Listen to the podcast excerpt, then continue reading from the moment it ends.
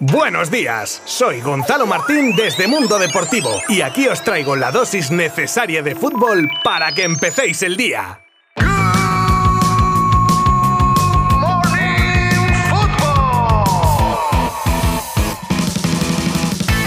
Hola, ¿qué tal? Muy buenas. Good Morning Football de jueves 28 de abril de 2022 con malas noticias tras la derrota de ayer del Villarreal en Anfield, donde, todo hay que decirlo, el Liverpool fue mucho Liverpool y el Villarreal muy poco Villarreal. Pero de esto vamos a hablar un poco más en profundidad dentro de unos minutos. Y escucharemos también a protagonistas, que sé que os gusta siempre tener las impresiones de jugadores, entrenadores, etcétera, al final del partido. Pero además tenemos un montón de noticias que ya veréis. Bueno, Escucharéis, en este caso, lo que pide Lewandowski para salir del Bayern, el optimismo en París con la renovación de Mbappé, nueva reunión en Barcelona entre los agentes de Dembélé y el Barça, los dos equipos que quieren a Frankie de Jong y más noticias con las que terminaremos el episodio de hoy y que os animo a acompañarme hasta el final para descubrirlas. Evidentemente. Os habla Gonzalo Martín desde Mundo Deportivo. ¡Comenzamos!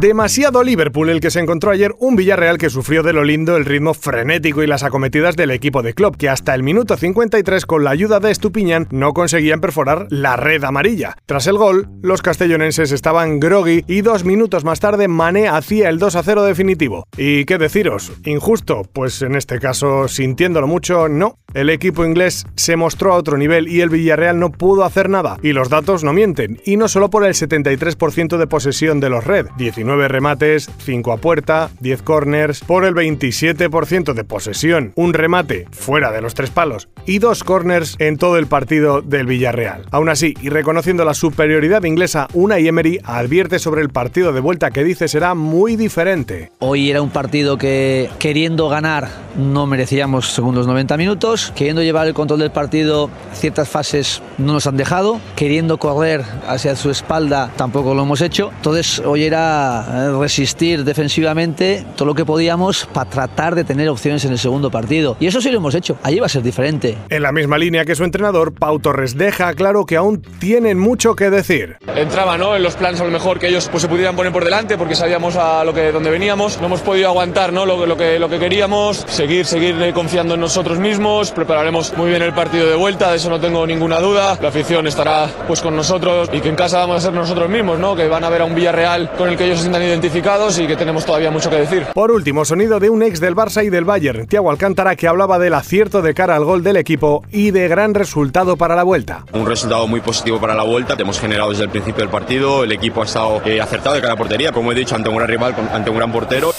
Robert Lewandowski a sus 34 años se ve todavía con cuerda para rato y es por eso que una de las peticiones expresas del polaco es acerca de la duración del contrato, uno de los puntos precisamente de diferencia con el Bayern, porque el delantero pide tres años de contrato a sus pretendientes y al propio Bayern. Lo que también está claro es que su actual contrato termina en 2023 y quien lo quiera este verano tendrá que rascarse el bolsillo. De este tema habla Jordi Cruyff al ser preguntado por las necesidades de un hombre de ataque en Can Barça, sobre todo por los nombres de el propio Lewandowski e incluso Haaland, y vuelve a decir que las dificultades económicas son grandes. Para acabar con un, aunque soñar es gratis, los jugadores no. Motivo para el optimismo en París acerca de la continuidad de Mbappé, y es que se agarran a un clavo ardiendo y según The Telegraph, la reunión que mantuvieron en Qatar el otro día la madre del delantero francés y los dueños del PSG fue muy positiva, ya que la madre vería con buenos ojos un contrato hasta 2024 pero con una cláusula liberatoria un año después, algo que además satisface a los cataríes están emperrados en asegurarse la participación de Kylian en el Mundial siendo jugador del PSG. Después de la primera reunión tras el mercado de invierno que mantuvieron los agentes de Dembélé y Mateo Alemani, que fue considerada como una cumbre de paz, ahora Musa Sissoko viaja a Barcelona para verse de nuevo a las caras con el club, pero ya en un contexto serio de negociación para buscar un acuerdo, algo que en gran parte se ha hecho posible por el giro de 180 grados que Xavi ha dado en su situación dentro del club.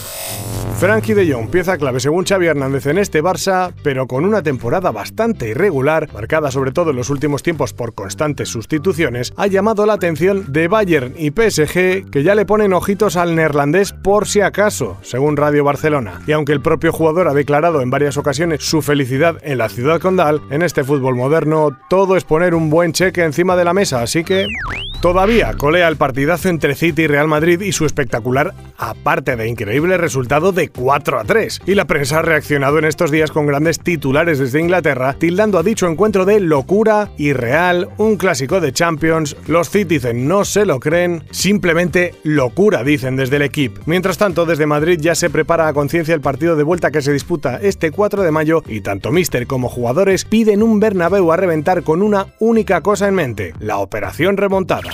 José Mourinho, tras una primera temporada en la Roma bastante decente, con una quinta plaza en Liga y en semis de la Conference League, ya piensa en la próxima temporada con la intención de dar un salto de calidad al equipo romano, y por eso se ha fijado en varios refuerzos que, da la casualidad, fueron pupilos suyos en el United y Chelsea. Corriere dello Sport asegura que esos jugadores serían Diogo Dialot, Eric Bailey y Nemanja Matic, hombres de su confianza y que verían con buenos ojos volver a ponerse a las órdenes del portugués.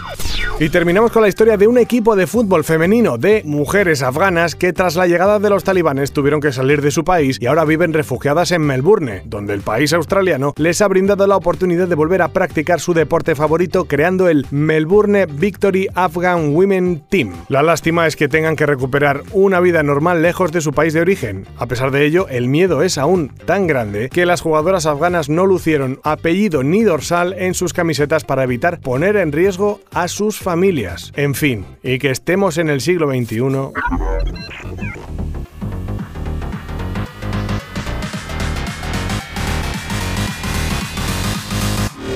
Y hasta aquí nuestro Good Morning Football de hoy. Espero que lo hayáis pasado bien y os doy las gracias a los que habéis llegado al final, que me consta siempre sois una barbaridad. Así que un abrazo virtual enorme para todos vosotros. Ah, y recordaros que hoy hay jornada de Europa League que mañana repasaremos. Adiós. Mundo Deportivo te ha ofrecido Good Morning Football, la dosis necesaria de fútbol para comenzar el día.